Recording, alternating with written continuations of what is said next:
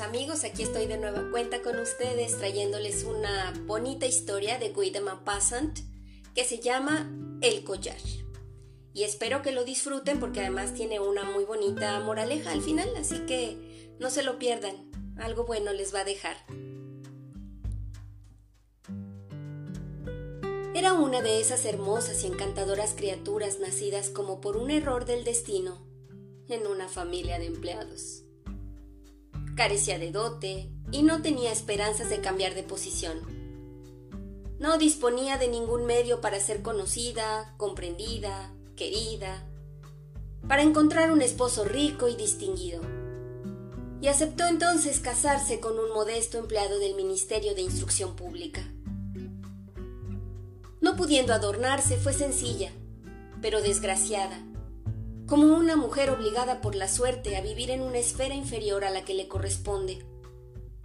Porque las mujeres no tienen casta ni raza, pues su belleza, su atractivo y su encanto les sirven de ejecutoria y de familia.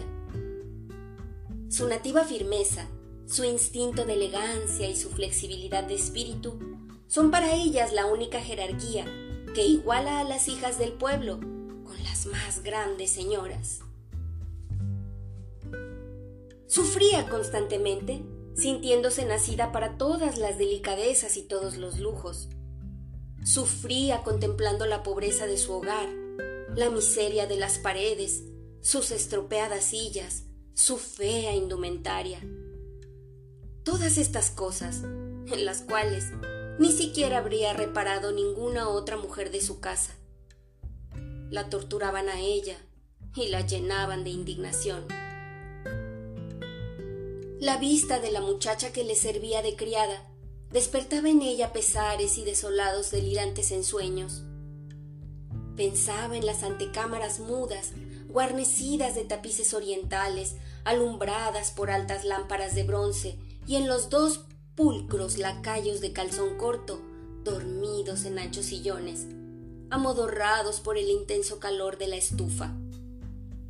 Pensaba en los grandes salones colgados de sedas antiguas, en los finos muebles repletos de figurillas inestimables y en los saloncillos coquetones, perfumados, dispuestos para hablar cinco horas con los amigos más íntimos, los hombres famosos y agasajados cuyas atenciones ambicionan todas las mujeres. Cuando, a las horas de comer, se sentaba delante de una mesa redonda cubierta por un mantel de tres días, frente a su esposo, que destapaba la sopera diciendo con aire de satisfacción ¡Ah, qué buen caldo! No hay nada para mí tan excelente como esto. Pensaba en las comidas delicadas, en los servicios de plata resplandecientes, en los tapices que cubren las paredes con personajes antiguos y aves extrañas dentro de un bosque fantástico. Pensaba en los exquisitos y selectos manjares ofrecidos en fuentes maravillosas, en las galanterías murmuradas y escuchadas con sonrisa de esfinge, al tiempo que se paladea la sonrosada carne de una trucha o un alón de faisán. No poseía galas femeninas, ni una joya, nada absolutamente, y solo aquello de que carecía le gustaba. No se sentía formada sino para aquellos goces imposibles. ¿Cuánto habría dado por agradar, ser envidiada, ser atractiva y asediada? Tenía una amiga rica, una compañera del colegio a la cual no quería ir a ver con frecuencia porque sufría más al regresar a su casa. Días y días pasaba después llorando de pena, de pesar, de desesperación. Una mañana, el marido volvió a su casa con expresión triunfante y agitando en la mano un ancho sobre. Mira, mujer, aquí tienes una cosa para ti. Ella rompió vivamente la envoltura y sacó un pliego impreso que decía, el ministro de Instrucción Pública y señora ruegan al señor y la señora de Loisel les hagan el honor de pasar la velada el lunes 18 de enero en el Hotel del Ministerio. En lugar de enloquecer de alegría como pensaba su esposo, tiró la invitación sobre la mesa, murmurando con desprecio. ¿Y qué haré yo con eso? Creí, mujercita mía, que con ello te procuraba una gran satisfacción. Sales tan poco y, y es tan oportuna la ocasión que hoy se te presenta. Te advierto que me ha costado bastante trabajo obtener esa invitación.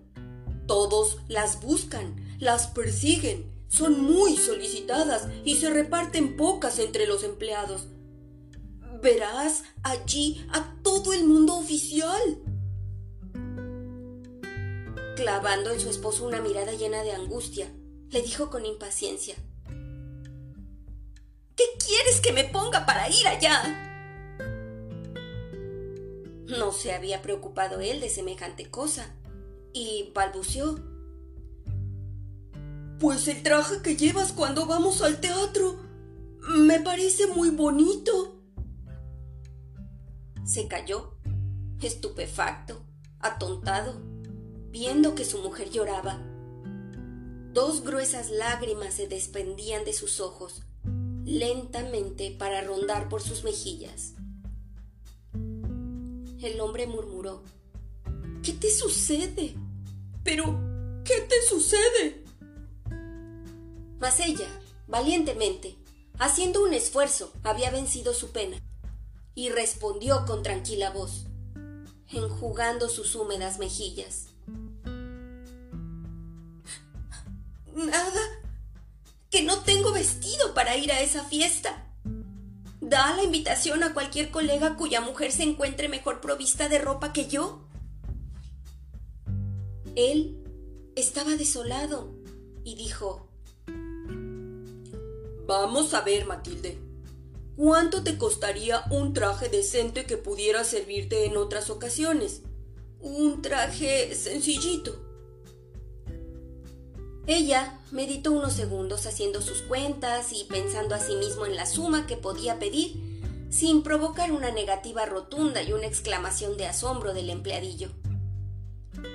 Respondió al fin, titubeando.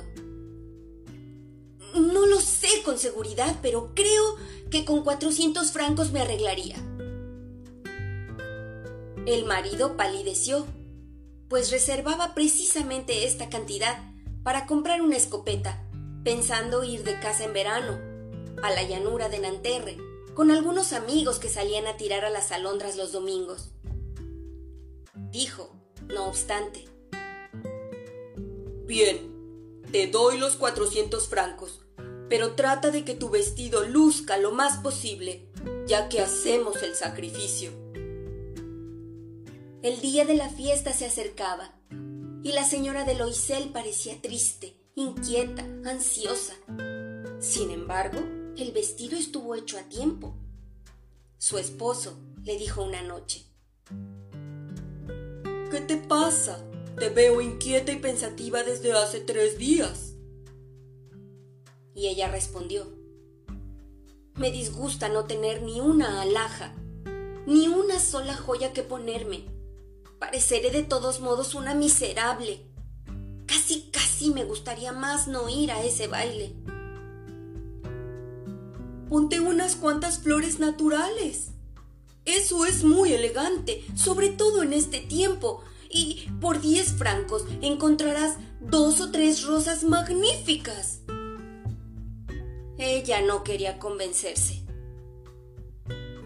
No hay nada tan humillante como parecer una pobre en medio de mujeres ricas. Pero su marido exclamó, ¡Qué tonta eres! Anda a ver a tu compañera de colegio, la señora de Forestier, y ruégale que te preste unas alhajas. Eres bastante amiga suya para tomarte esa libertad. La mujer dejó escapar un grito de alegría. Tienes razón. No había pensado en ello. Al siguiente día, fue a casa de su amiga y le contó su apuro. La señora de Forestier fue a un armario de espejo, cogió un cofrecillo, lo sacó, lo abrió y dijo a la señora de Loisel: Escoge, querida.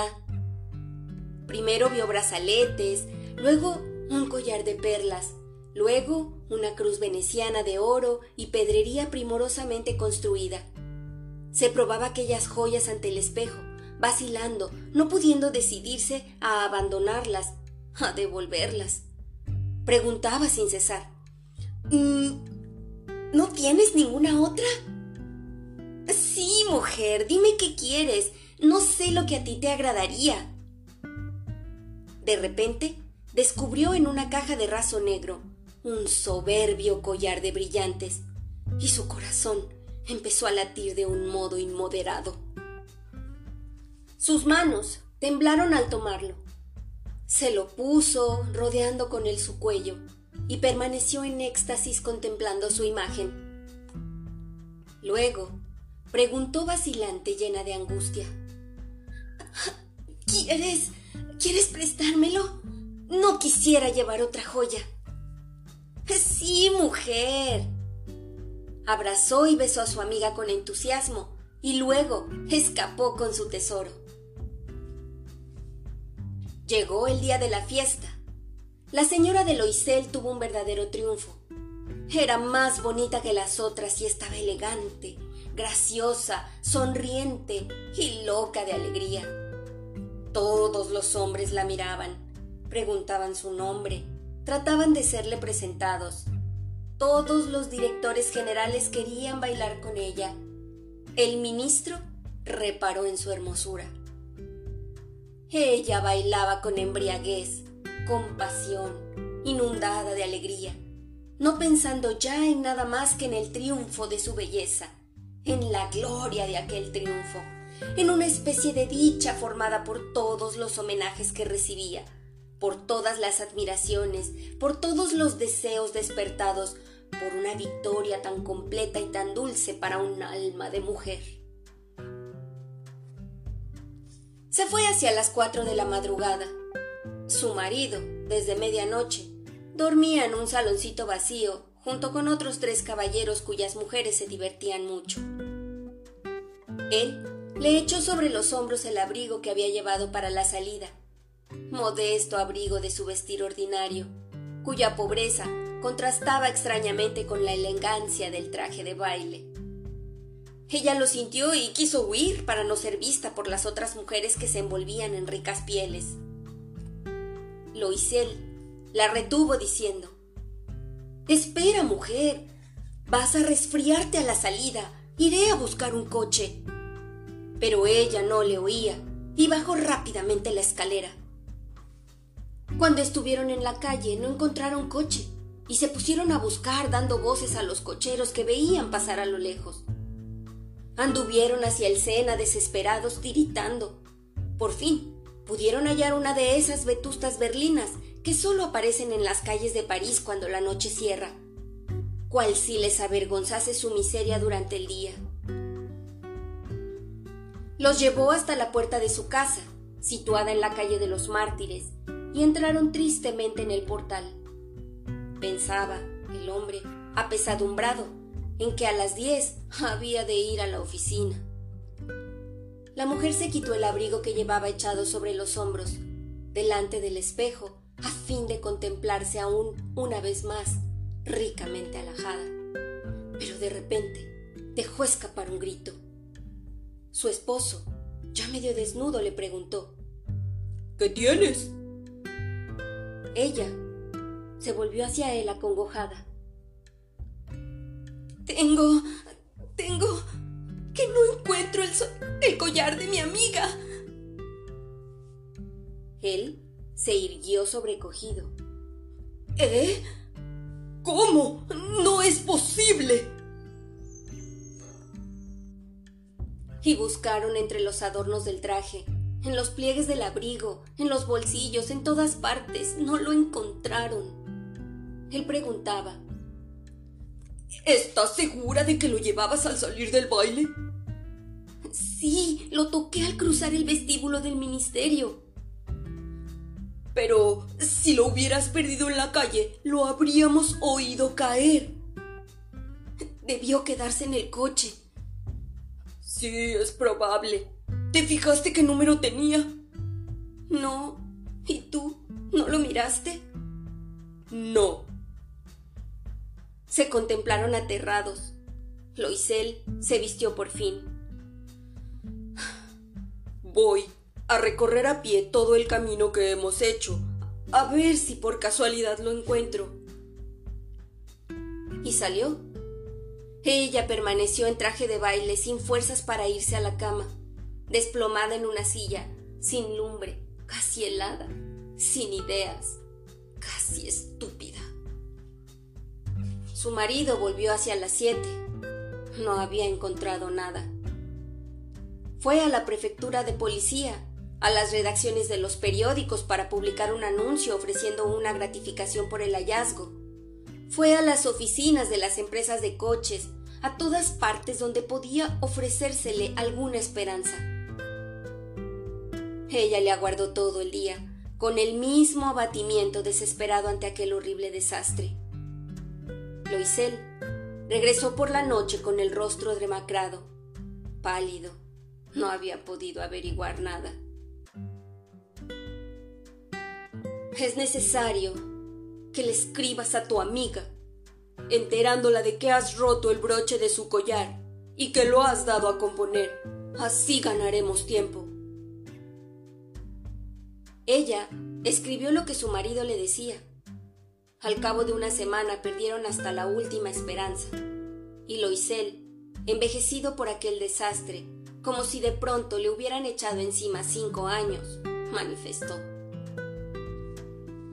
Es necesario hacer lo posible por reemplazar esa alhaja por otra semejante. Al día siguiente, llevaron el estuche del collar a casa del joyero cuyo nombre se leía en su interior. El comerciante, Después de consultar sus libros, respondió Señora, no salió de mi casa collar alguno en este estuche, que vendí vacío para complacer a un cliente. Anduvieron de joyería en joyería, buscando una alhaja semejante a la perdida, recordándola, describiéndola, tristes y angustiosos. Encontraron, en una tienda del Palacio de Hierro, un, collar de brillantes que les pareció idéntico al que buscaban. Valía cuarenta mil francos y regateándolo consiguieron que se lo dejaran en treinta y seis mil. Rogaron al joyero que se los reservase por tres días, poniendo por condición que les daría por él treinta y cuatro mil francos si se lo devolvían porque el otro se encontrara antes de fines de febrero. Loisel poseía dieciocho mil que le había dejado su padre. Pediría prestado el resto. Y efectivamente, tomó mil francos de uno, quinientos de otro, cinco luises aquí, tres allá, hizo pagarés, adquirió compromisos ruinosos, tuvo tratos con usureros, con toda clase de prestamistas, se comprometió para toda la vida. Firmó sin saber lo que firmaba, sin detenerse a pensar y espantado por las angustias del porvenir, por la horrible miseria que los aguardaba, por la perspectiva de todas las privaciones físicas y de todas las torturas morales. Fue en busca del collar nuevo, dejando sobre el mostrador del comerciante treinta y seis mil francos. Cuando la señora de Loisel devolvió la joya a su amiga, ésta le dijo un tanto displicente. Debiste devolvérmelo antes, porque bien pude yo haberlo necesitado. No abrió siquiera el estuche, y eso lo juzgó la otra una suerte. Si notara la sustitución, ¿qué supondría? No era posible que imaginara que lo habían cambiado de intento. La señora de Loisel Conoció la vida horrible de los menesterosos. Tuvo energía para adoptar una resolución inmediata y heroica. Era necesario devolver aquel dinero que debían. Despidieron a la criada, buscaron una habitación más económica, una guardilla. Conoció los duros trabajos de la casa, las odiosas tareas de la cocina, fregó los platos, desgastando sus uñitas sonrosadas sobre los pucheros grasientos y en el fondo de las cacerolas. Enjabonó la ropa sucia, las camisas y los paños que ponía a secar en una cuerda. Bajó a la calle todas las mañanas, tiró la basura y subió el agua, deteniéndose en todos los pisos para tomar aliento, y vestida como una pobre mujer humilde.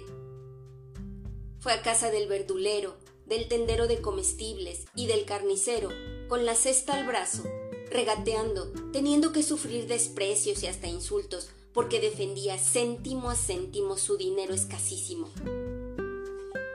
Era necesario mensualmente recoger unos pagarés, renovar otros, ganar tiempo. El marido se ocupaba por las noches en poner en limpio las cuentas de un comerciante y a veces escribía a 25 céntimos la hoja. Y vivieron así diez años. Al cabo de dicho tiempo lo habían ya pagado todo, todo, capital e intereses, multiplicados por las renovaciones usurarias. La señora Loisel parecía entonces una vieja. Habíase transformado en la mujer fuerte, dura y ruda de las familias pobres. Mal peinada, con las faldas torcidas y rojas las manos, hablaba en voz alta. Fregaba los suelos con agua fría. Pero a veces, cuando su marido estaba en el ministerio, se sentaba junto a la ventana, pensando en aquella fiesta de otro tiempo, en aquel baile donde lució tanto y donde fue tan festejada. ¿Cuál sería su fortuna, su estado al presente, si no hubiera perdido el collar? ¿Quién sabe? ¿Quién sabe? ¿Qué mudanzas tan singulares ofrece la vida? ¿Qué poco hace falta para perderse o para salvarse? Un domingo, habiendo ido a dar un paseo por los campos elíseos para descansar de las fatigas de la semana, reparó de pronto en una señora que pasaba con un niño cogido de la mano. Era su antigua compañera de colegio, la siempre joven, hermosa, siempre, siempre seductora. La de Loisel sintió un escalofrío. ¿Se decidiría a detenerla y saludarla? ¿Por qué no? Habiéndolo pagado ya todo, podía confesar casi con orgullo su desdicha. Se puso frente a ella y dijo Buenos días, Juana. La otra no la reconoció, admirándose de verse tan familiarmente tratada por aquella infeliz. Balbució. Pero señora, no sé, usted debe de confundirse. No, soy Matilde Loisel. Su amiga lanzó un grito de sorpresa. ¡Oh! Mi pobre Matilde. ¡Qué cambiada estás! Sí, muy malos días he pasado desde que no te veo. Y además, bastantes miserias. Todo por ti. ¿Por mí? ¿Cómo es eso? ¿Recuerdas aquel collar de brillantes que me prestaste para ir al baile del ministerio? Sí, pero... Pues bien, lo perdí. ¿Cómo? si me lo devolviste. Te devolví otro semejante, y hemos tenido que sacrificarnos diez años para pagarlo. Comprenderás que representaba una fortuna para nosotros, que solo teníamos el sueldo. En fin, a lo hecho pecho, y estoy muy satisfecha. La señora de Forestier se había detenido. ¿Dices que compraste un collar de brillantes para sustituir el mío? Sí, no lo habrás notado, ¿eh? Casi eran idénticos. Y al decir esto, sonreía orgullosa de su noble sencillez. La señora de Forestier, sumamente impresionada, la cogió de ambas manos. ¡Oh, mi pobre Matilde! Pero si el collar que yo te presté era de piedras falsas, valía 500 francos a lo sumo. Matilde, soltó a llorar. Había desperdiciado buena parte de su vida y la de su esposo por aparentar ser una noche alguien que no era. Y este es el fin de la historia. Espero que les haya gustado y que se queden con esa moraleja. Pasen a visitarnos en nuestra página de Facebook y en Instagram. Leamos un libro, así nos encuentran. Y bueno, pues nos esperamos para el siguiente episodio, para volver a recorrer el mundo sin movernos de aquí. Adiós.